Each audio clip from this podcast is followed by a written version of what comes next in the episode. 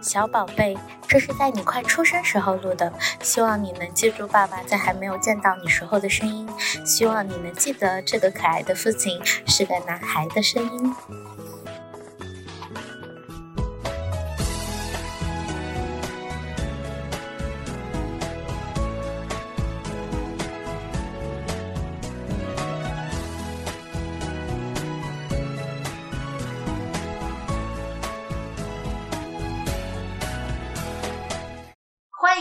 迪魔王电台 Demo，让有意义的事情有意思。我是电台的主理人五花肉，我是迪西。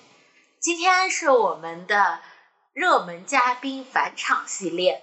我们上一期有一期节目叫《硅谷》，非常的受欢迎。然后我们这一期又再一次邀请到了我们的嘉宾边边现身。嗯，现身现身啊！听众朋友们对这一期呃的上一期的内容，包括嘉宾的呃整个人，还是有很多想了解的话题和方向的。那跟边边聊下来，我们呃也去想说，围绕工程师的整个的发展，他其实选择了很一些尝试。然后我们也看到身边的很多的程序员在经历过一段时间，比如说五到十年的以上的工作经历之后，会去想说，呃，我是否达到了一个已知的瓶颈？那我下一个的突破口在哪？或者我横向的拓展的方式是什么？今天就想围绕这样的一个主题展开一些讨论。那也了解到边边其实现在，嗯，虽然在国内就业，也同时在读这个 MBA 的课程，所以想边边来介绍一下。哎，Hello，感谢两位主理人，我又回来了。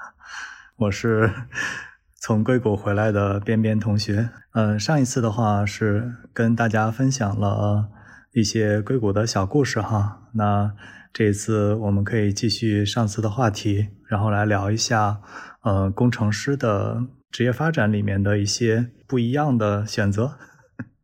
我我们身边其实也有一些同事，呃，也同时在读着一些一些的，比如说传播学啊，我我知道有些在人大里面读着一些传播学的课程，也有一些在浙大里面继续去读着相应的，可可能看起来都没有太多相关性的专业。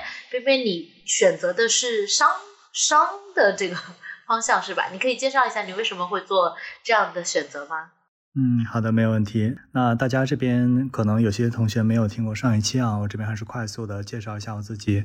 啊、我是 我是之前的硅谷的野生程序员啊、之前是在一间叫做 Square 的，呃，现在这个公司已经改名了，改叫 Block 了。然后呢，在工作的时候，我一八年开始也开始兼职在嗯、硅谷的伯克利大学的哈斯商学院，呃，在读兼职的 MBA。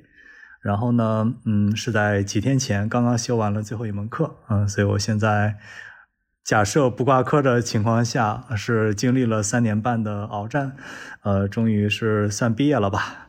然后也是一段非常，我觉得是一段非常辛苦，呃，但是还是有蛮多，我觉得有蛮多收获的一个旅程。其实也蛮想跟大家来来分享一下的，因为我了解到说，可能做程序员的小伙伴们有些并不一定是非常非常的喜欢写程序，呃，而有些呢也并不一定是最擅长写程序。可能你会发现说每个人的呃这个技能树点的点儿不一样，那不是说每个人可能都要主修呃某一个主干路径，我们还是可以有些人修主攻，有些人修辅助，然后有些人打野的，呃，大家其实都可以完美的配合。对，就想跟大家分享一下我这个程序员的一个不太一样的一个经历吧。嗯嗯，哎，我有一个好奇的点啊，嗯。呃，商学院的课程都是由哪些组成的呀？对商学院的话，顾名思义就是，嗯，首先从 MBA 这个词说起吧。MBA 的话是 Master of Business Administration，呃，所以简单来说就是一个商务管理学位。那商务管理这个词，顾名思义就是管理一个公司的商务逻辑。那说白了就是 MBA 读出来，它的整个的培养方向是希望你能够在公司的商务决策层面扮演一些重要的角色。那它并不会限制说我只能是做某一个类型的工种。呃，举个例子，就是商学院的课程里面会涉及到非常多的类型。呃，这个里面基本上可以理解为是有基础课和呃拓展的呃我们所谓的这样一个呃 specialty，就是一个发展方向。那基础课程的话大同小异，它需要做到的事情是帮助你呃，尤其是很多人读商学院的是没有基础的嘛，呃，就是可能只有工程的基础啊，或者只有其他系的基础而没有商学的基础。那么它首先会培养你的一些商学院的基础的能力，比如说。会计学、经济学、金融学、统计学，呃，包括一些软性的技能，像是沟通管理，呃，这样的一些综合性的基础技能。呃，这些技能呢，说起来似乎不难，但实际上在应用当中有着非常高阶的应用。所以在所有的这些科目的基础课程学完之后，几乎在每一个领域都有可以深钻的部分。呃，其实大家也能看得到，就是不管是统计学也好，经济学也好，金融学也好，呃，都是有博士专业的。所以 MBA 本质上来说呢，它和呃这些博士专业来说有一些不同，它更注重两个层面，一个层面是实操，一个层面是管理。就是每一门课程的话，比如说一个经济学专业的呃 PhD，他会在某一个领域学到非常非常的深。那么 MBA。里面的不管是宏观经济还是微观经济都不会达到这样一个深度，但是它会给你一个非常怎么讲呢？就是一般的 MBA 商学院的教授呢，他会注重给你提供足够的知识，能够帮助你一听懂这些知识，二理解这些知识，三能够让你在正常的商业案例和应用中使用这些知识。这个是商学院的整个培养的大的思路，就它注重在。提供给你一些，呃，这种能力的模块然后让你用这些模块呢，去打造一个自己的，呃，一种商业管理方式。这个是我觉得 MBA 课程的整体的大的方向。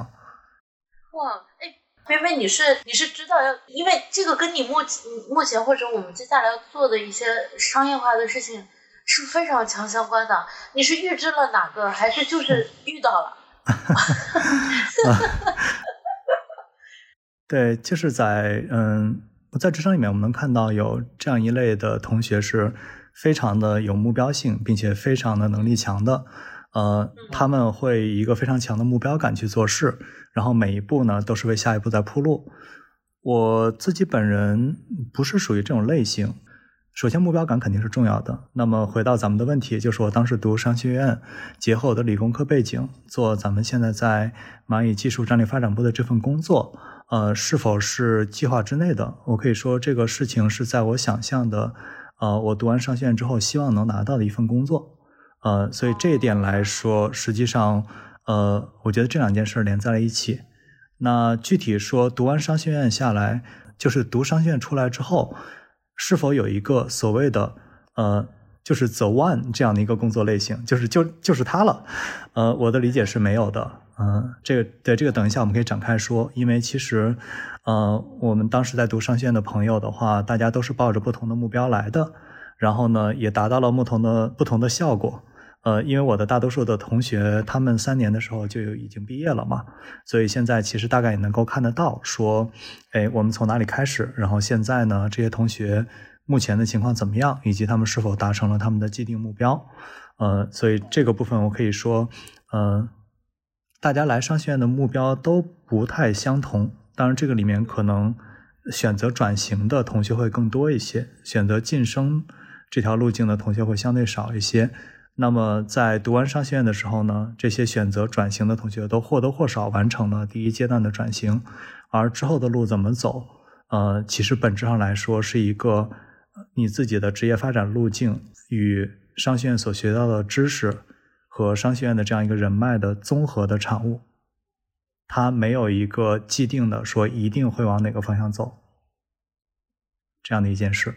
嗯。嗯，因为我听下来，我理解的是商学院学的很多东西，呃，仅仅是理论的话，它很难作用到业务实践里面去，还是说要在实际的公司或者说是实际的工作中，你才能够去运用好，才能把这个知识真正的去掌握好。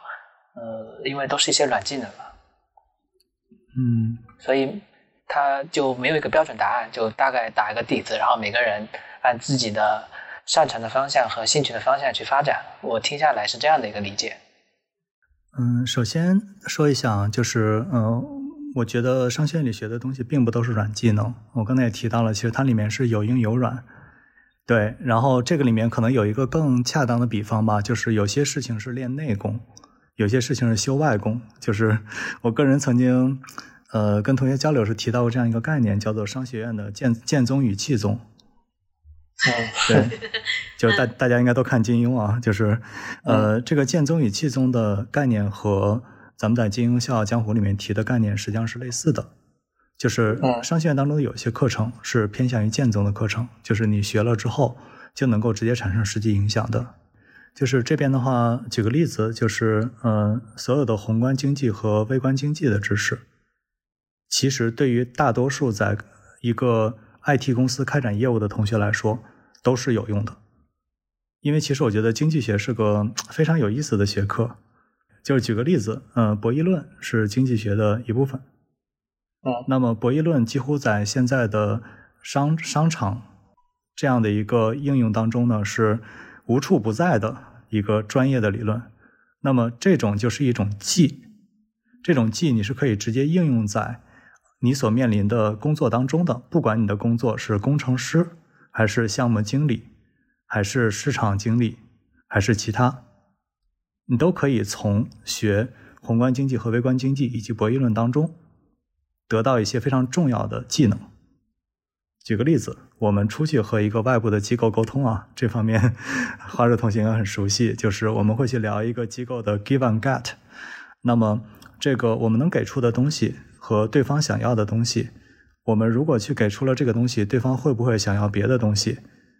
这些东西呢，其实都可以通过博弈论里面的一个 game 这个游戏来模拟。然后呢，这个模拟本身是一种冷冰冰的。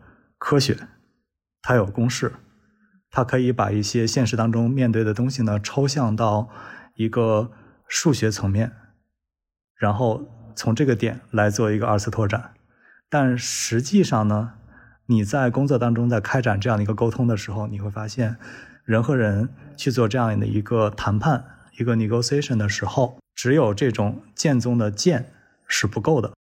你还需要另外一个东西，叫做你的气，就是你的道。这个道的话，在商学院当中也会涉及到一些相应的课程，比如说，呃，一门很经典的课程叫做 Negotiation and Conflict Resolution，就是谈判学。那谈判学当中呢，他就不会去跟你讲这种博弈论的东西，叫做我的这个 Give and Get，从一个游戏的角度出发，会以会有一个怎么样的一个商场的模型？他讲的就是。我在跟你聊这个事情的时候，如何在一个 give and get 恒定的情况之下把这件事情谈成？那这个里面就会涉及到一些气宗里面更多会涉及到一个积累。举个例子，一个谈判十年的人和一个谈判一年人所展现出来的谈判技巧肯定会有所不同。那这种不同当中，你可以去做一个二级抽象，你可以说啊，他在这个里面的啊这一点做的特别好，哎，他特别会善用使用这类的词语。但更多情况下，往往就不是这些，往往是说我坐我坐在他对面，会让我感到一种压迫感，而因为这种压迫感，结合他与我谈话的方式，让我感觉到他尊重我，他理解我，我想和他做生意。嗯，甚至有些不一定是心理的，就是，但是它是一种综合型的一种。呃，心理学是这当中很重要的一部分。那么，呃，有一些，就比方说一些行为学的东西，也是这个当中的一部分。甚至这个里面还涉及到了一些沟通技巧的，包括 linguistic，就语言学的部分。当然，这些东西呢，就是呃，在商学院的这门 negotiation 谈判课的语境下，并不是大家去讨论的重点。大家不会把它拆到说这样的一个层面，而会说我们。如果想成为一个更好的谈判家，能够在商场当中，呃，成为一个更好的谈判者，能够更好的谈成事情，你可以做的一些事情，这个在我看来就是一个比较典型的练气的事情。所以，其实咱们可以笼统的理解为，在商学院的各种沟通当中，它会有这样的一类偏技术的，跟整个的商学相关的东西。那这个里面包括但不限于我们刚刚提到过的。呃，经济学、金融学、统计学、甚至是一些行为心理学，这些都是和商场里面的呃直接的呃商业行为挂钩的。然后另一方面呢，我们也有一些气宗的层面的东西，包括但不限于我们刚刚提到的一个谈判学，或者说是一些对公司的架构的理解，对公司里的人事的理解。哎，刚才有聊到说，嗯，比如说一个人学了商学院一个谈判的课程，那你们是会有专门的练习吗？就两个人坐在那里去练怎么样去进行谈判，还是说基本上是基于理论上面的一个学习？嗯，这是一个非常好的问题啊。嗯，我觉得这里面有一个小点和一个大点。嗯，小点是关于这门课它是否是一个理论化的学习，还是一个实战的实操型的课程？答案是，商学院的大多数的课程都是实操型的。那么回到说这门谈判课本身，它的实操层面就来自于说，嗯，我们当时上的那门课是一个十五周的课程，然后它几乎每一周呢都会有一个理论结合一个实操的训练。举个例子，有一周的课程呢是叫做 Shadow Negotiation，呃，这个课程的设定就是我大概有一个十个人的团队，每个人去扮演一个不同的角色，然后你有一个自己的目标，然后你在上这门课、上这堂课之前就会拿到你自己的这个剧本，然后你要按照这个剧本去选择我要找谁聊，聊什么，怎么聊，然后在上课的时候呢。你这门课程里面，呃，当天的课程差不多一个小时的时间，就是大家聚在一起谈这个事儿。而你在谈这个事情的时候，这个事情结论在你谈这个事儿之前，基本就已经确定了。原因是你做了这些前置的所谓的这个 shadow negotiation。呃，这个这个咱们就可以笼统理解为一个会前会和一个事先勾兑的这样一个逻辑。熟悉啊，这一切，我感觉贝贝已经在跟我合作的过程中赋能了一些 这个他的课程。哎，我听下来还挺有我我听下来还挺有意思的这个东西，就跟玩桌游一样。对，当这是一个小点，或者桌游其实都是有这些东西。是的，所以其实商学院的大多数的课程，如果设计的合理，当然这个事情也不能一概而论啊，因为呃每个商学院还是有自己的特点的。但是根据呃怎么讲呢？我们这些年和其他商学院的同学沟通，大家所得到一个基本结论叫做：好的课程的设计其实是非常类似的，就是这个行业里面是没有秘密的。对，很多的东西其实都体现在两个点上，一个点是说。哦，我这个学校的师资情况以及这个老师本身的教学方法，另外一件事情叫做你的同学，这两个综合因素放在一起，会决定了你的整体的教学质量和你的教学体验。大家经常会说一句话，叫做商学院的很多的呃这种学习，实际上不是来自于呃你的老师，而是来自于你的同学。嗯，这句话的确如此。嗯嗯。因为我还是想说，我们聊这个能给听众带来一些什么帮助嘛？在最开始的时候有提，呃，其实，嗯，比如说你从事一些专业，嗯，五年或者更长时间，七年、八年、十年左右，你能感觉到自己到了一个瓶颈期。那这个时候，有些人的选择可能是因为我认识，比如说我的好朋友付奎，他就是会选择出去创业，嗯，因为他的。呃，资源的积累、人脉的积累，所有的综合的能力也到了这样的一个成熟的阶段。嗯，那有一些呢，就是我回归家庭，就是工作就变成工作了。我我基本上职业路径到这儿我就 OK 了。那我把更多的重心放在家里，放到我的下一代上面。那比如说边边，其实我我是想说，你能不能作为一个呃，把你的整个思考的过程同步给大家，就是说你为什么你在什么时候？去选择说我要读一个商学院，然后你为什么会选择这家这个学校？我想听听这个过程中你的想思想。嗯，好的，没问题。嗯，我觉得这是个很好的问题啊。嗯，为什么它是一个很好的问题？就是我们今天这个场。我们一开始也想说，我们是在聊什么？嗯，可能大家有时候第一反应是会说，我们是不是一个聊，呃，工程师应该去读商学院或者不应该去读商学院的场？呃，我我觉得我们不是，我们在聊的是，呃，我们作为一个工程师在职场当中的某个阶段，呃，是不是可以有一些工程之外的东西？那这个东西是什么？我们的这个探索路径是什么？我们到最后得到的结论当中有一条可能是。读商学院，那么如果我们走到了这个决策树的这个路径里面，我们是否应该走这条路，以及我们可以有什么样的选择，这个可能是我们今天聊的，呃，这个最主要的东西。但是我也会把呃我的一些走这个决策树的呃思路分享给大家。这个里面肯定是一个呃每个人的状态都不一样的呃这么一个现实情况，所以我觉得没有什么所谓的万金油或者银子弹这样子。但确实读商学院可能是。作为一个工程师本身一个不错的路径。好，那么回到嗯上一集问题，嗯我自己本人其实是一个，嗯上一次我也提到了嘛，我是一个风险厌恶探索型人格，呃这个事情呢体现在整个工作的公司的选择上，体现在呃不停的换城市这一点，呃但也体现在了就是我在整个工作的各个阶段，其实也有会去寻找不同的输入。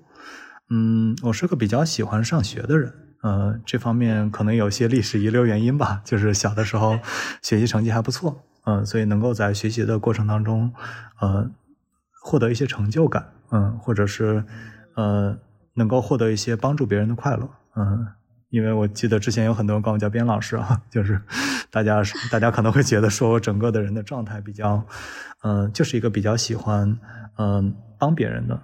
或者说不是这种一对一的这种帮助，而更多的是一个从顶层设计来帮助别人捋一些思考的这样一个人。那可能我自己本人也不是说过得多么的优秀，但我会呃在不同的阶段都会去寻求这样的一些能够帮助别人的，呃是这样的一种性格。像国内一些什么叉叉商学院的，找一些创业的这种 CEO 去，是不是就是呃？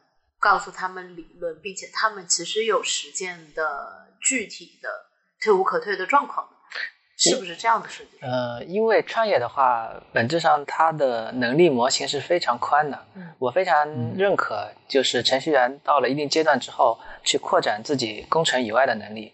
因为人的能力它并不是一条线的，嗯，它应该是一个乘法的关系，就是你的技术能力达到了八十分。然后你的商业能力拿到了二十分，那么你就是一千六的得分，而不是说一百的得分。所以你在程序能力上，哪怕工程能力上，哪怕做到一百分，也就只有一百分。但是你的其他能力扩展开来，你的能力可以没有边界的去进行拓展。嗯，所以很多的工程师到一定阶段，他的瓶颈就是仅仅局限于一个维度。但是创业又不太一样的一个点是。它并没有像考试，就学校里考试有得分的标准。对对。也就是说，你的能力哪怕是一个亿，你也不一定能做出一个亿的结果，甚至你连一千都做不到，甚至有可能是做出负的结果来。对对对，因为因为商业其实是没有道理的。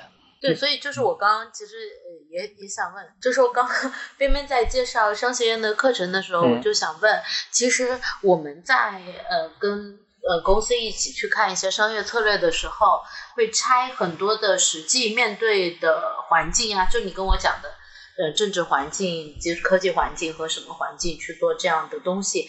但其实，呃，比如说你在国内的打法，跟你在国外的这种打法，可能就是不太一样的。那它的课程的设置上，到底是去怎么怎么讲这些东西，以及你刚刚有提到。呃，这是第二个问题啊，你的你的同学是怀着各种什么样的目的来？那他是不是也会有这样的综合的人群分别？就是说，我是国内的，我我就是为了得到我要做国际化，所以我要来怎么怎么样，类似这样的东西。刚刚你介绍的是自己的一个一个想法，然后别人的一些是否也可以做一些参考？嗯嗯，好的，没有问题。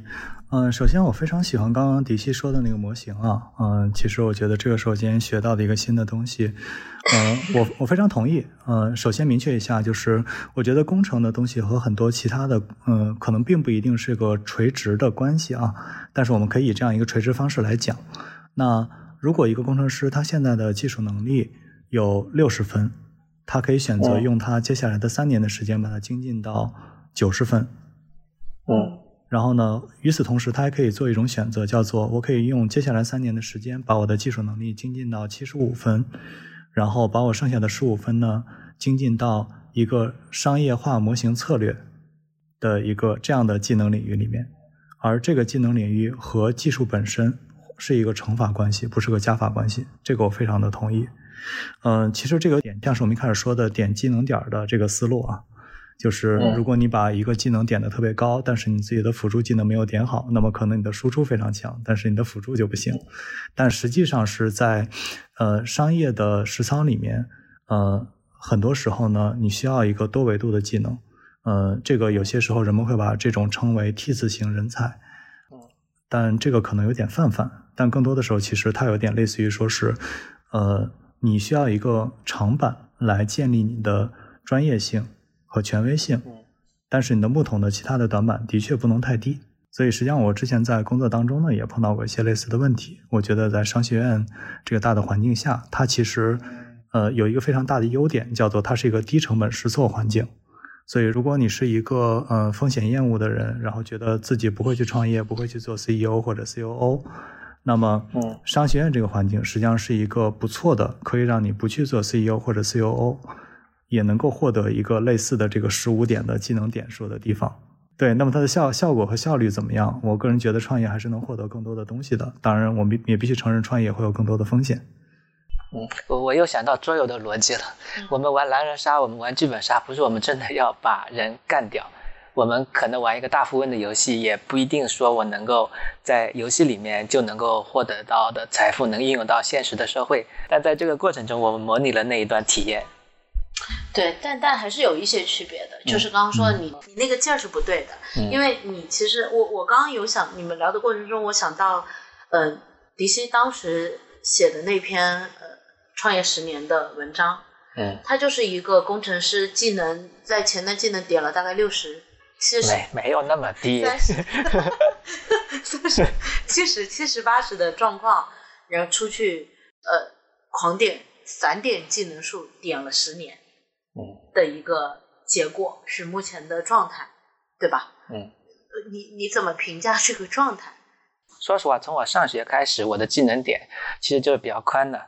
可能我并不是那种数学就一定会考到满分的，但是我数学大概会考个一百四十几分，呃，都是那样的一个状态。所以如果说数学竞赛的话，我的成绩就不太好，但是综合成绩的话就还不错。我大概都是这个样子的。然后我在上大学期间也是，呃，点的技能点跟其他人也不一样，其他人都在写代码，我在那里画画，是这样子的一个状态。然后。呃，我毕业之后，我自己的职业发展的方向也是希望把技能点点的更散一点的。就这这本来就是符合我自己对自己职业的规划。因为，呃，毕业加入一家大公司，你可能在自己的专业领域里面，确实从六十七十八十甚至做到九十分以上。但是，呃，能力的模型六十提到八十，可能，嗯，相对来讲会容易一些。但是从八十每晚上一分都会越来越难，你要花的时间和你得到的回报都不太成正比，所以这个可能，当然每个人有自己的职业选择，能做到九十分以上的人我是很佩服的，他能够做到一般人做不到的事情。但是对我自己来讲的话，我还是希望自己能够更全面的去发展，而不仅仅局限于工程的能力。当然我刚才也讲过了，创业这个东西我们也是，呃，经历了很多很多的事情，它确实。跟我自己想的有一点不一样的一个点在于，它确实没有那么多道理可以去讲，嗯，可能我还没摸到。是的，对，反正说回到，对，就说回到商学院在这个层面的技能拓展的这一块儿吧。呃，我知道我们刚刚在聊那个课程的事情，课程事情会聊回来的，会的，会的，我记得。对，其实其实课程的事情是我们现在聊的事情的一个延伸，我觉得从逻辑上来说是讲得通的。那还是回到这个技能点这个事情，呃，因为刚刚我们聊的东西里面有一个悖论啊，我们都知道说，嗯，一个东西越往上点的话，它的这个边际效应越强，你所能获得的呃回报，就是同样的投资回报肯定会变慢。这个东西是充斥在生活当中的各种各样的观察里面的，但是这里面有一个悖论，叫做如果我现在呃花一定的时间，可以把我的工程技能点从七十点到八十，你在同样的时间里面，可能能够把我的，比方说商业嗯 go to market 的这样一个技能点从零点到三十，那这是一个三倍的回报，听起来很诱人，是不是？但实际的情况是。三十分的 go to market 是没有用的啊！对对对对对，是的，是的，对。所以其实我觉得，呃，为什么我觉得工程师在工作一定时间之内出来读商学院是一个非常独特的路径。而为什么这个路径呢？是可能不只是我们啊，嗯，就是我们去看呃硅谷的很多的印度的大佬们，就是之前可能诸位也了解到，在硅谷的诸多 CEO 当中，其实印度人占的比例呢是非常高的。然后这些印度大佬们普遍的特点是，他们本科往往是有一个工科的背景。然后结合一个 MBA 的学位，这两件事儿有没有因果性，我不好论证；有没有相关性，相关性非常强。那我们先不做展开。商学院的话，对于工程师有一个非常大的好处，叫做一般的工程师在职场里面摸爬滚打很多年之后，你会有一个，比如说七十多分的工程能力，但是呢，你的产品力、你的市场力。你的横向业务拉通能力，这些一定不是零分，可能是一个三十分、四十分这样的一个状态。毕竟说你在工作当中的合作方，不管是运营、市场，嗯，还是产品团队，大家都会教你一些这方面的技能。那么你在实操当中呢，为了做成这些事，也一定能够获得相应的能力。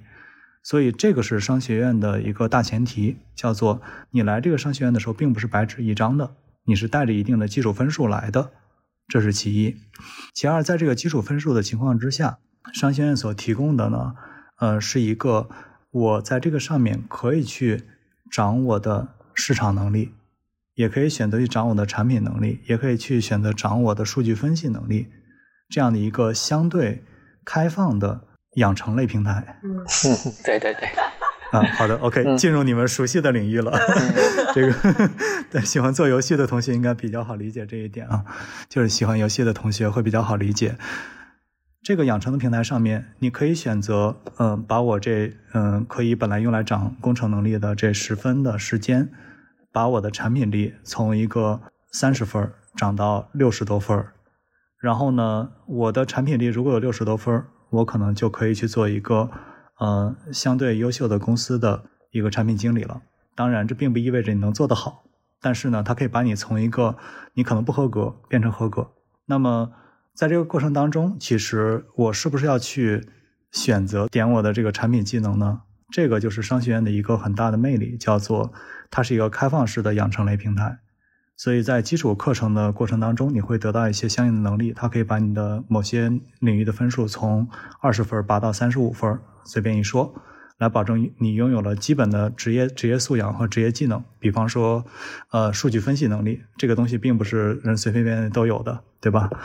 那当你有了这个能力之后，我再在上面想去做拓展。是一个在商学院的这些年的时间之内，你可以去选择的一个呃 specialty，就是我要去发展的一个特殊的方向。那这个里面呢，不同人也会有不同的路径。嗯，有些人就会比较明确的知道，说我来读商学院的第一天的目标呢，就是为了去做咨询的，所以他们从来的第一天就会去疯狂的点呃结构化分析，去点 这样的一个就是战略和市场的这样的点数。但我我有一个问题啊。嗯，商学院贵不贵？不是，老板的商学院真的很贵的那个。嗯，是的。不是，我知道几个国内的那种是蛮贵的。嗯。呃，这是一个好问题。首先，商学院很贵，而且真的。我们我们我们不。你啊，你短时间不要想这个事了。我不想，我只要跟边边做同事，他就会赋能我的。我已经在被赋能。就是他刚刚讲的一些点，其实他有在给我呃教教导过。哎，那如果我是现在对上呃，比如说伯克利大学这样的商学院、国外的商学院感兴趣的话，嗯，可以在国内远程上吗？还是说，嗯，必须得到国外那个环境里面，他才能够得到一个嗯合格的教学效果？嗯，这个是个很有意思的问题。嗯，我觉得这边的话，其实展开说一下的话，呃，就是我们刚刚聊的那个话题的后半段，就是传统的商学院是我们之前说的这个样子。传统的商学院形成有它的既定的道理。那么，嗯，如果大家想达成的目标，因为首先明确一下，大家达成的目标不是读商学院，这是一个路径。我们要如果我们要达成的目标呢是去点我们其他的技能点儿，那么商学院是否依然是个最优质的形态？有没有一些新兴的形态出来？答案是有的。我觉得不能说是替代品吧，但是嗯，如果你想达到类商学院的效果的话，其实，在现在的这样一个信息高度发达的年代，有一些其他的路径，包括但不限于 A 创业，这个我们刚刚也提到了；B 选择一些类商学院的在线课程，因为商学院本身的证书对于某些人来说并不是一个最重要的事情，它对于我可能是重要的，因为我确实能够获得一个研究生学位。那么对于其他一些同学可能没有这么重要，但整体来说。商学院本身在新的形态下面是否可以成为一个网络课程，也是这两年很多人探讨的呃一个话题。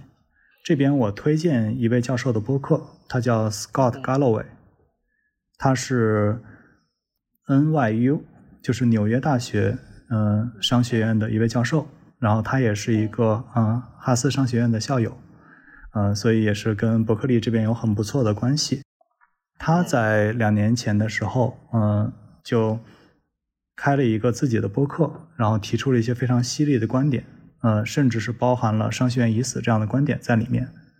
嗯，然后呢，他所选择的方式是，他现在在做一个嗯 brand strategy，就是品牌战略设计的这样的一个慕课，然后这个慕课本身不是网络开放的，而是一个泛在线的。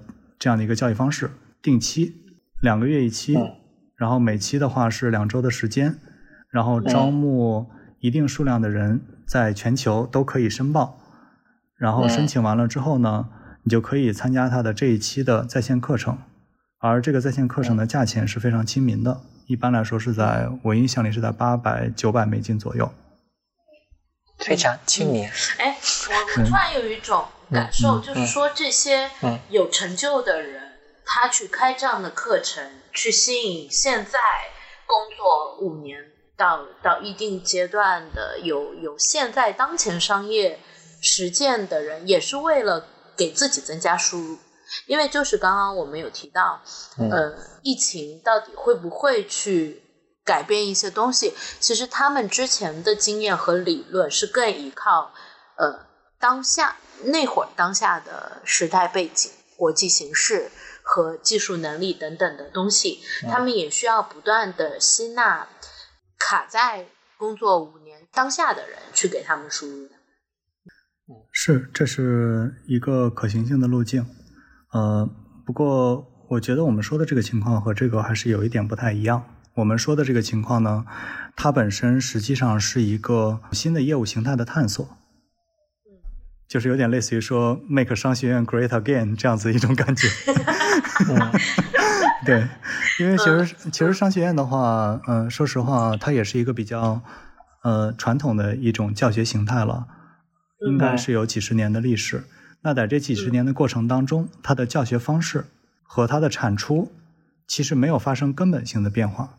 所以现在这个阶段呢，大家其实对于商学院究竟是什么，我们要培养什么样的？呃，从商学院走出的人才这件事情，也有着很多的探索。那其中的有一个探索，就是商学院是否只是培养出了一些懂得一些商业手段，但做事不精，就只适合在一个大公司的体制化的里面去做一些结构化的事情，不接地气的这样的一个形象。这个其实是之前的很多人对商学院的一个误区吧？对。但是有没有这样的人，肯定是有的，因为很多人可能来商学院就是为了镀金，因为他的课程本身也不难，拿一个不错的分数也没有什么困难，甚至有些商学院，像是我印象里 Stanford 的话是不给雇主提供分数的。这个里面大家所讲的东西，其实。他们讲的也非常的奇妙，就是他们可他们可能说的切入点叫做我们这里的学生个个优异，啊，那这个事情，这个事情很明显并不是事实嘛，就是这个只是整体的运作的一个手段而已。但是说回来，我们讲了很多商学院可以是什么，商学院是什么，呃，这边我也想跟两位分享一下，就是关于商学院的一些争议吧。我觉得商学院本身，如果大家觉得这是一个你会考虑的路径，其实这边也有这么两件事情是需要注意的。一件事情呢是商学院绝对不是万金油，也不是银子弹。这个事情我们在一开始提过，呃，它并不能够保证一定能够，比如说把你的商业技能点从某一个级别拔到某一个级别。这个和我们传统意义上的高中的教育，甚至大学的教育是有很大的区别的。其实，在商学院里面的话，你会发现大多数的人的状态是一个比较散养的状态。你可以选择躺平，然后在诸多的这种小组项目当中，呃，不去贡献太多。在上课的时候呢，听别人说一说，走走神，也可以混得过去。因为商学院本身不是一个这样的追求强知识输入和学习的场。它所提供给你的更多的是一个自我精进的场，那么自我精进的场，没有人对你的自我精进负责，除了你自己。嗯，所以在商学院的环境之下，如果你去商学院只是抱着一个，哎，我就是来看一看，来试一试，嗯，看能怎么样的心态，往往你的收获不会太大。相反，一个抱着相对明确的信念，或者至少有一个百分之六七十确定的目标的人。能够在商学院的环境之下获得很多的东西，也就是说，一个工程师如果是想我现在对于商业确实是有追求，并且有一些想法，但我不太确定我是不是那块料，我觉得你在商学院里面是可以得到一些东西的。但是如果你只是因为哦，我现在在工作当中也不太清楚做的怎么样，然后我觉得生活也比较无聊，我想去试着看有没有一些其他的方法可以，嗯，给我一个更好的未来。那往往这样的一些探索是不太能够得到最优解的。但是我后来其实被嗯两个人说服了，一个人是我在我前司的一个 mentor，他是一个澳大利亚人。嗯，我在跟他聊的时候，我就提到了这样的一个困扰，叫做我现在有这样的一件事，我在想要不要去。然后他盯着我瞅了，可能差不多有十秒钟，然后。说我不太明白，为什么会有任何人，嗯，去阻止别人用他们自己的课余时间去精进自己？对啊，对，这也是我想我搞不懂，我搞不懂。对我也是，嗯，对。然后我后来去找了我在公司里面的另外一个 mentor，他其实提到了一个事情，叫做读商学院可能会让你在一段时间之内不写代码，但它真的会降低你的工程能力吗？嗯。哎，哦，这个说的好，嗯。嗯嗯嗯，哇，这个很很发人深思。哎，你刚刚提这个，我有一个小岔开的点，就是我在做电台这件事情的时候，其实也有很多人来跟我又感同身受了，不是感同身受，就是就是你可以对应到一些当前看不到明显转化价值的事情，但你花了大量的时间，很认真的做，投入了很多，嗯。呃，一方面是你的同事或者上级会去评价这个事情，说你。干不干扰到你实际工作产出，嗯，对吧？这个就是刚刚说的，你不写代码是不是干扰到你工程的质量？嗯，然后还有一些就是觉得你到底目的是啥？就是 你你到底想干嘛？这其实这种东西在在我们做任何的没有及时转化的事情的时候，嗯，都会面对的质疑。嗯，对，所以我真的觉得。作为一个程序员，嗯，我们今天要聊的话题，嗯，并不是说大家要去读商学院或者大家不要去读商学院。我们要聊的事情还是说，我们作为一个工程师，嗯，作为一个求同存异的工程师，因为毕竟不是，就像我之前在那个我们的那个博客里写到的嘛，就是我们都看得到，说一个成功的工程师可以是一个怎么样的路径，然后我也很佩服。能够做到这些这些点的工程师，但并不意味着每一个工程师都能够做到这些，也并不意味着做不到这些的工程师就是不成功的。嗯，但我我其实想讲一个呃我自己感受到的一个悖论，嗯，呃是说很多的工程师去学呃开拓一些类似商学院或者是其他非工程学的一些能力的时候，我们本来刚才也讲到一个点，如果说你的工程能力是六十分，提升到八十分。然后再从八十分提升到八十分往上，它是一种工程能力的精进，可能越往上它越难。呃，然后这个时候我去学习一些沟通的技巧，我去学习一些商业化的能力，呃，只是从零分到六十分，或者是从一个比较低的分数到一个合格的分数，看上去对于普通人来讲是比较简单的一件事情，但是对于很多的工程师来讲，他并不愿意踏出这个舒适区，就是他自己在学工程能力的这个舒适区。嗯，所以我的感受是，其实对于有一些工程师来讲，他去学习商业化的能力，反而是进入一个不舒适的一个区域。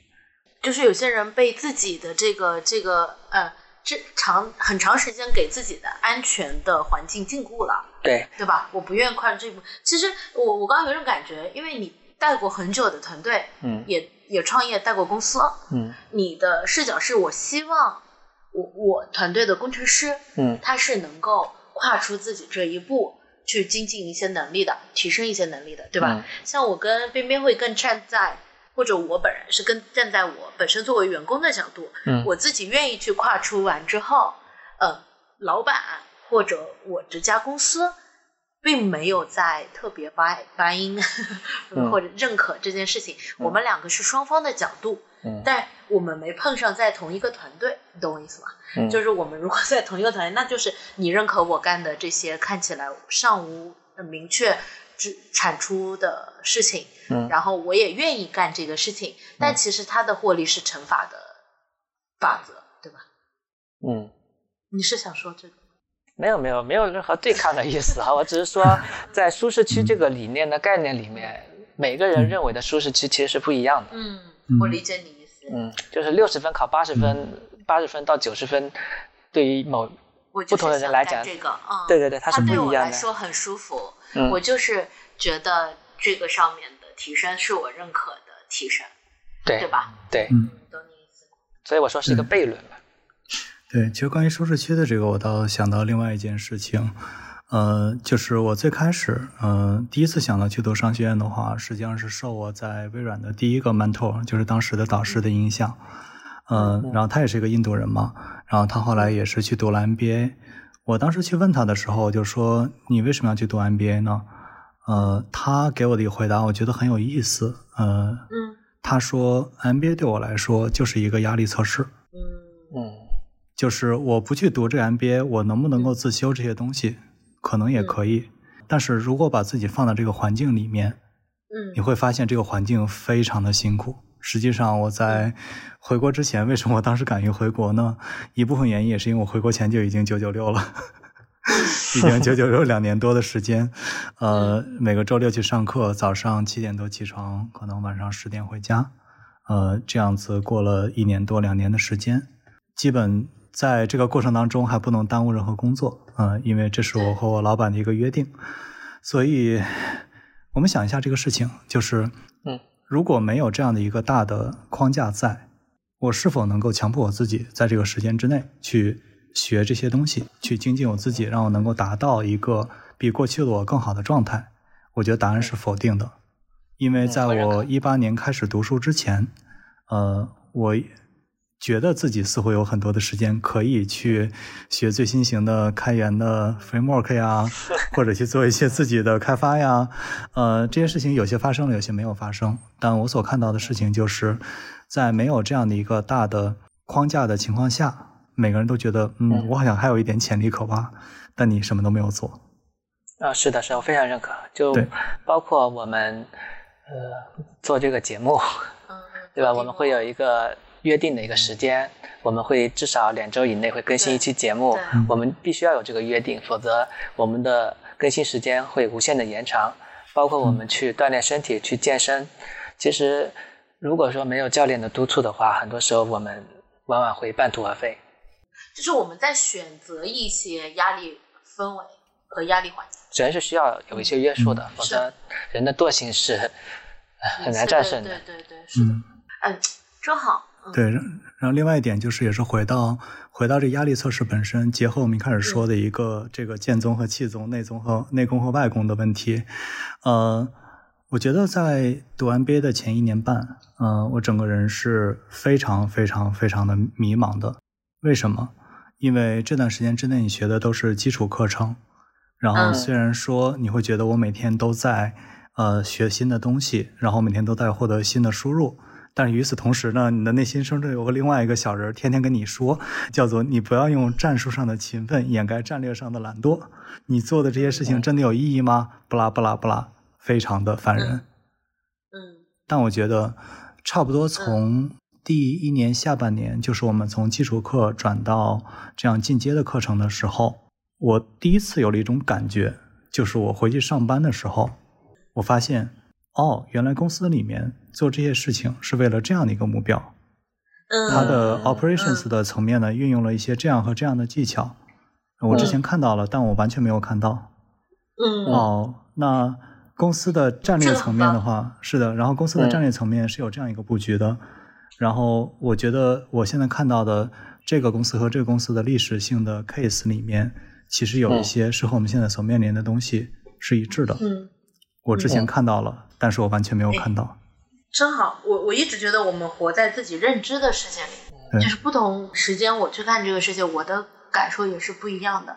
我我好奇问边边一个私人的事情。嗯就是你的整个的成长过程是还蛮符合精英的发展过程的，就是说我读比较好的学校，去比较好的公司和比较好的同事，我继续去深造我的相应缺失的技术能力。呃，你是有很强的理论和实践的综合的。嗯那你回国遇到我这样一个，我这样一个完全害怕呃上学，然后完全不会考试，有规则的事情就不太擅长搞得好的人的存在，你到底是怎么接受的？这个是我想问的。嗯，可能还没接受吧。首先，因为我觉得，完全不一样。嗯嗯、首先我觉得是这样子的啊，嗯、就是可能，呃，五花肉同学觉得这是一个我是否能够接受你的事情，但是在我看来，从我的视角看来，很多事情也是一个你是否能够接受我的事情我觉得哦好感动哦。啊。我觉得很多时候人和人只是不一样而已。呃，那这个里面，其实我觉得为什么会有这样一种所谓的探索型人格存在？嗯本身有一部分原因是，当人在工作之前，我们所面临的呢是一个有限游戏，这个有限游戏是有规则的，嗯。嗯它甚至是有技巧和后门的，嗯。嗯。所以人们会知道怎样去玩这个有限游戏，然后人们也会去玩这个有限游戏。而当你从嗯。学校毕业开始进入工作的那一刹那，你的游戏从一个有限的游戏变成了一个无限的游戏，这个无限的游戏叫做人生。那对于大多数人来说，人生当中是包含了工作、贷款买房子、养孩子，然后过一生。那对于有些人来说，可能就不存在这些选择。嗯所以在这样一个无限的游戏的情况之下，你会发现，在工作开始之后，你会看到各种各样的人。所以在这个时候，它是一个从收敛到嗯、发散，对，就是它是一个从收敛到发散的过程。但是在你工作一段时间之之后，所有人都会不自觉地进入一个发散到收敛的过程。原因是当你看到这是一个无限的游戏的时候，你必须要去做一个一级的抽象，把自己框定在某一个范围之内。这样子的话，你才能够平和的度过每一天。嗯嗯因为你所面临的可能性太多了。然后你提到说，可能我的生活对于很多人来说是一个看起来像是一个精英的一种模式，但是我所看到的事情是，我跟我当时周围的很多人比起来，我是不如的。这个是一个非常自然的一个逻辑，就是大家都会或多或少的往上看一点，然后会嗯想着一个可能的更好的未来和一个更好自己长什么样子。嗯那在这个过程当中呢，其实它是有一个 selection bias，就是我的一个选择逻辑上的谬误的，就是说只会看到那些比我更优秀的人，我会去追求他们，我会去追求成为他们。但这是不是一个真正正确的路子？我觉得在一个无限的游戏里面，它并不一定是一个全局最优解。嗯嗯所以从我个人的价值观和人生观来说，从前的我是一个更加把所有的东西都完成有限游戏的这样的一个人。其实商学院的这段经历，包括嗯、呃、Square 我前司的这段经历，改变了我蛮多的。它真的让我从一个呃有限游戏的玩家，多少变成了一个无限游戏的玩家。那么这个过程当中，其实我觉得有这么三件事情是回应你刚刚说的呃这个问题的。一件事情叫做我真正深刻的理解了这个世界上是可以有非常不一样的人在一起做事情的。而且往往是把这些人放在一起，能够爆发出一个非常不可思议的动力。嗯我们之前聊硅谷，硅谷是一个，它是一个求同存异的地方，它有着嗯一种精英的一种逻辑，但是背后呢，它有着它是一个多民族的环境，它是一个嗯不同类型的人聚在一起去搞公司，而且搞出来最后大差不差的一个环境。嗯所以硅谷的这种多样性和他对于这种多样性的包容，带来了他的这样一个创新文化和一个生态文化，这是第一点。第二点叫做，我确实的感受到了，很多时候你真的不能以一个你自己 T 字形最长的这个板的标准去衡量别人。对，这个是只有在你自己狭隘的时候才会碰到的一件事儿。嗯，这个里面我非常喜欢用一个类比，叫做，嗯，如果你的语言能力足够强，就如果你的中文真的够好。一个外国人在跟你讲一个非常不标准的中文的时候，你你是能听得懂的，而如果你的中文不够好，往往很多时候你是听不懂的。嗯嗯，所以什么样的人会去努力寻求以这样的一种标准来衡量人呢？往往是因为他对于整个全局的理解和能力还没有达到一定标准的情况之下，他才会用自己的标准去衡量你，或者说他都会用一个标准去衡量另外一个人。而一个真正的高手往往是包容的。因为他是一个高手，他了解的东西足够多的情况之下，他听了你讲了一个非常蹩脚的英文，但他明白你的意思，他不会他不会指出你的蹩脚英文当中的蹩脚的地方，他只会说“我听懂了你的意思”。就跟你之前说的一个理论，就是你遇到了很多很优秀的人，他其实蹲下来跟你讲话的。是的，是的，是的，嗯，是的。很多人沟通你觉得很舒服的原因，是因为别人蹲下来了。嗯。啊，我觉得你真的是用一个非常简单的语言 讲清楚了我刚才半天才说明白的事情。语言大师呀，对对。但这个里面其实我觉得它可能也没有一个高下之分吧，就是它更多的是一个大家的视角不同。我觉得真的是，如果有一个人的嗯，他的认知维度比你高，他愿意递一个梯子给你，他是一个圣人；如果他不愿意递一个梯子给你，他递了一个绳子给你，那他是一个优秀的人。如果他只站在上面说“哈哈，你丫傻逼”，那他是个傻逼。就就他就他他是一个他是一个优秀的傻逼。是的，对。然后反正就说到第三点嘛，我觉得你在一个无限的游戏当中，其实无限的游戏里面是大家不看输赢，无限的游戏里面只有一个标准，叫做不出场，就是你你要能够一直的玩下去。这个里面其实有一些类似的类比吧，就是，呃，人们常说说一个，你觉得一个成功的商业，嗯，它是应该赚很多钱吗？嗯，如果一个投入减产出，就它的它的流水是零的一个商业，是不是一个好的商业？答案是是的，因为它没死。嗯，所以其实我觉得在无限的游戏里面的话，它的整个的游戏的玩法的逻辑是，我不是要赢这一局，我也不是要赢下一局。我所需要做的事情是，我要一直在这个游戏里面玩下去。我很喜欢一句话，这句话是我自己说的，叫做“其实人生 应该是人生应该是塞尔达，但是有些人总把它玩成即时战略。”嗯，哎，升华了，真的升华了。我我启发蛮大的这段话。对我不能阻止那些去玩即时战略的人去玩即时战略，因为他们可能真的很擅长玩即时战略，他们也能在这个过程当中获得快感。然后也能够享受这个过程，也能够从这个结果当中得到他们想要得到的东西。但是呢，我觉得有一天我忽然发现，可能人生就是一个塞尔达。呃，大家平时在家在野外做做饭，呃，炒炒菜也没什么不好的。嗯嗯。哎，我我可以分享一个很短的经历，就是我在之前的阿里云的三年，正好在快速增长的三年，所以我习惯了，非常习惯拼命拿结果这件事情。而且都是很好的状态。嗯，后来到了蚂蚁之后，你面临的可能情况不太一样。嗯，强迫你以一种嗯慢下，强迫你慢下来的时候去做事。嗯，但很多人以为就是你慢下来，你其实更舒服或者怎么样。嗯，但对我来说是非常痛苦。嗯，就是我没有那个耐心和没有那个心气慢下来。嗯。我一慢下来，或者我这个月没有什么明显的东西，我就会非常的没有安全感。所以当时我跟一个 HR 聊了很久，嗯，他就说为什么你要急着来做做汇报，做这些东西？嗯，我说我怕你们觉得我不重要。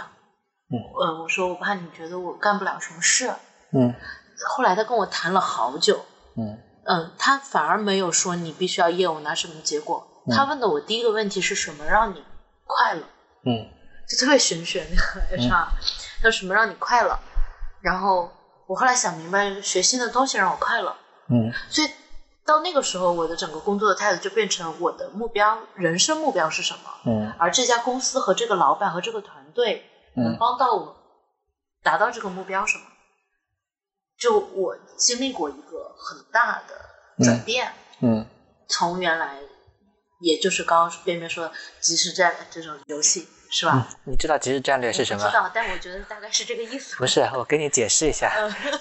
边边的意思是塞尔达是一个自由的游戏，嗯嗯然后即时战略，呃，边边可能我们都算是有一定年纪了，现在大家不玩即时战略了。好的，人生，呃，对，应该是塞尔达，但不应该是像 英雄联盟或者说是好的，我们应该还是有八零后的受众的。好的，对对。那个游戏就是你不停的在两个人之间对抗，嗯嗯。是这样的一个游戏，而它应该是自由的享受这个世界的。而且这个比喻也特别像商学院刚刚介绍的学习氛围，嗯也是你很自由的去拿自己想要的，去收获自己想要的东西，嗯也是这么一个自由的氛围，嗯是一致的。那那我们时间差不多，我们收一个尾，就是说，边边你现在也完成了整个商学院的课程和考试，我我想听一下，就是你能感知到的你最大的改变一个，就是你做这个事情，如果我现在要问你说对你工作有什么意义的话，那个一个最大的意义？这个问题其实比较好回答，就是我觉得如果我不读这个商学院的话，我做不了现在的这份工作，或者我没有办法把现在的这个工作做到现在的这个程度。就这一句话就够了。就值了这个学费交的。这得公司交钱，让公司报销。对，我觉得从商学院的角度出发，大家一般很难去讲一个性价比，毕竟这个里面涉及到说学费确实不便宜这一点。呃嗯，但是人生本身有一件事情叫做人生是没有办法去做 A/B 测试的，所以呢，我觉得读商学院这件事情对于我来说，呃，我不会去论证说，啊、如果我不读商学院，我能否通过其他的路径来获得同样的经历和知识？答案肯定是有其他的路径。那为什么我没有走那个路径，以及为什么那个路径不一定适合我，这件事情是不需要去做论证的。嗯我觉得我只需要知道的事情就是过去的我的当时那个状态，它是一个 snapshot，就是在当时那个节点我是什么样子，和现在这个节点我是什么样子。我觉得能够看得到的变化是，呃，一我对于一些呃之前在做工程师的时候看得到但又没有看到的事情，形成了非常好的这样的一个神经网络，就是我现在知道它们的存在，并且我知道如何处理它们了。我如何处理他们的这个建模的能力还在提升，但是我觉得处理这个神经网络的能力是在商学院的学习的过程当中所沉淀下来的一个收获。另外一个事情呢，则是，嗯、回到之前我们的 这个游戏的比喻吧，就是我觉得声线对于我来说像是一个打开了一个新的地图，这个地图原来是不存在的，是嗯如果我选择去做工程的话，可能这个图并不存在，而它并不影响我享受这个游戏。但我现在探开了这个新的地图，我认识了这样一些新的人，他们可能原来不会在我的生命当中出现，但他们现在出现了，他们有很多人带给了我不一样的，呃，各种各样的输入。我在商学院也交到了一些非常好的关系，非常非常好的朋友。我也在商学院这边得到了一些非常积极正面的反馈，对于我这个人的状态和我做事情的风格，都是产生了实际影响的。我也在这个里面呢，学到了一些非常 印象深刻的呃这样的一些教训吧。然后这个教训呢，嗯对于我后来的开展工作，包括我在现在的工作当中，其实都产生了实际的影响。那我觉得这就是一种内功吧，因为还是回到一开始的那个大的逻辑，叫做我摊开了一片新的地图，我交到了一一批新的朋友。我在这个过程当中呢，踩了坑，可能挂了很多次，然后嗯低低成本的试错了很多次，但是后来回来之后呢，我觉得我看到的是一个比原来更成熟、做事情更系统的，然后对于我这个人生的无限游戏有了更好建模的人。那我还挺喜欢现在的这个自己的。嗯嗯，我补一句吧，比起商学院的这个学费，创业的风险以及他要交的学费 要贵太多了。嗯嗯，对，嗯，就是刚刚有讲结果和过程这个事情，嗯就对工作来说，我们要交付的可能更看重的是那个结果，但对于我们整个人生的长度来说，为了达成这些结果的过程，才是惠及我们最多的部分。呃，我很喜欢一部动漫叫《全职猎人》，它里面有这么一句话，嗯，你在追寻自己当时认为非常珍贵的一个目标的过程中，在这个过程中，你得到的收获已经远远超过了你得到的这个结果本身。这就是我们做敌魔王，真的就是你不做敌魔王，我我还是我觉得我跟边边又聊了一期，我的感对他的整个的认识又深了很多，但没有这个东西，其实又不会去聊。我每天只会跟他开会，也是这个画面。哎，这个东西就叫抓手。抓手，对，迪魔王是个抓手。迪魔王是个抓手。嗯，OK。妹妹还有什么要补充的吗？我们要聊的已经聊完了。嗯嗯，我觉得没有了。呃，反正还是最后上个价值吧。其实商学院本身只是一个路径而已。读商学院本身对我来说，呃，如果我不去做这件事情，应该也是一个未完成的愿望之魔咒。那我在一开始的时候，我也不知道是不是很喜欢去读商学院这件事儿。然后，但从结果来说，读书这件事情对我来说还是重要的。嗯，就像说，可能做迪魔王、做 podcast 这件事情，对迪西和花肉是重要的一样。嗯我觉得其实都是在做自己喜欢做的事情，然后去探图、去寻求成为更好的自己吧。呃，那在这个过程当中，是否能够成为更好的自己？如果我们的目标感太强，可能反而会失了初心。如果目标感太弱，会找不到方向。所以我是，呃，分享给每一个在找路的人吧。就是如果你觉得你现在看不清方向，呃，或者说你看清了方向，觉得这是一个要去的地方，那不管怎么说，先走出去再说。嗯，你为什么要爬山？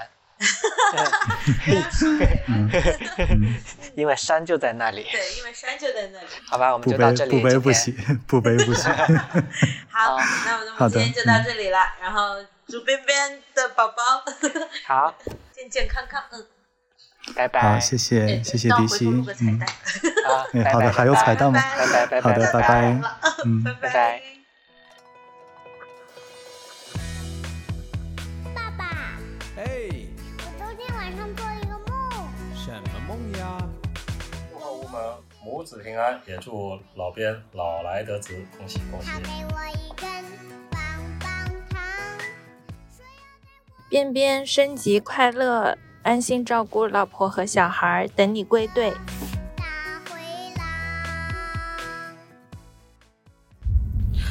祝边边和即将来到世界上的小天使，在武汉一切都好，还有早日回归我们的大家庭哦。边边，你是最棒的，边边。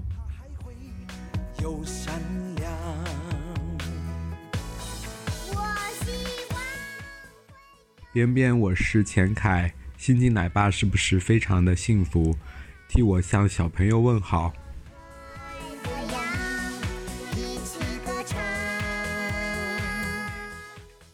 Hello，边边，我是团团，好久不见，甚是想念。嗯，真的很好奇，你未来会是一个什么样的爸爸呢？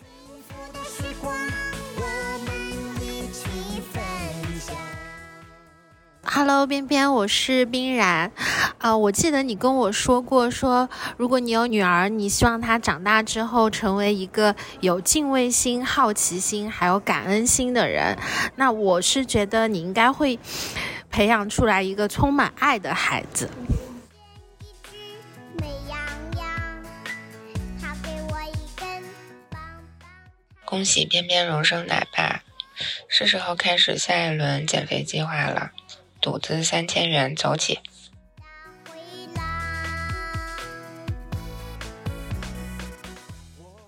老边，你生娃做了甘特图吗？项目进度 on track 吗？stakeholder 都同步了吗？过程经验沉淀语确了吗？如果都没有做，那就先当好一个无证上岗的奶爸，祝你好运。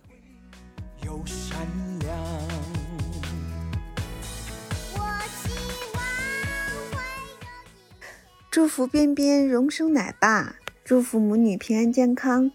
恭喜边边一个新的三口之家即将开始了，祝福祝福，恭喜恭喜！我相信会有一天。恭喜边边升级边大，宝宝，Welcome to the world。